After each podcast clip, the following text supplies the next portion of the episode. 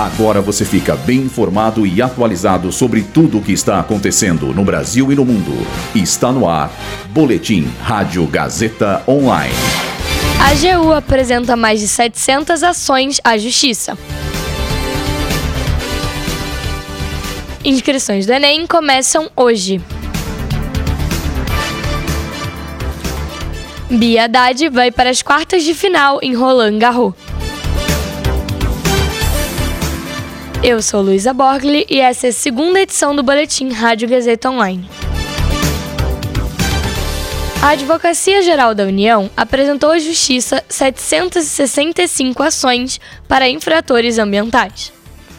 Dentre elas, 28 são referentes a suspeitos de desmatamento, sendo que a punição é a recuperação de 22 mil hectares de área desmatada, além do pagamento de indenização em um valor superior a 400 milhões de reais.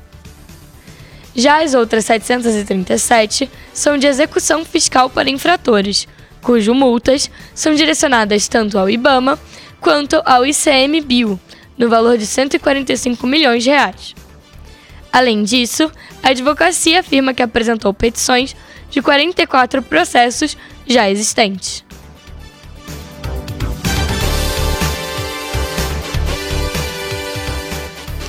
Iniciam hoje as inscrições para o Enem 2023, que será aplicado nos dias 5 e 12 de novembro.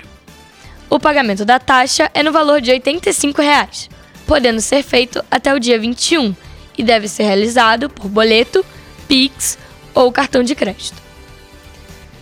Já o prazo das inscrições vai até o dia 16 e devem ser realizados pelos candidatos que possuem ou não isenção da taxa. Para mais informações, acesse enem.inep.gov.br enem.inep.gov.br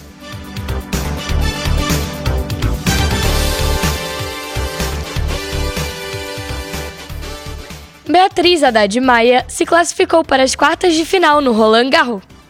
A tenista ganhou a partida de 2 sets a 1, sendo que o jogo contou com 4 match points. Vale destacar que esse foi o jogo feminino mais longo da temporada até o momento. O feito de Bia Haddad fez com que ela se igualasse a Maria Esther Bueno, única do país, hoje, a chegar às quartas de final em Roland Garros.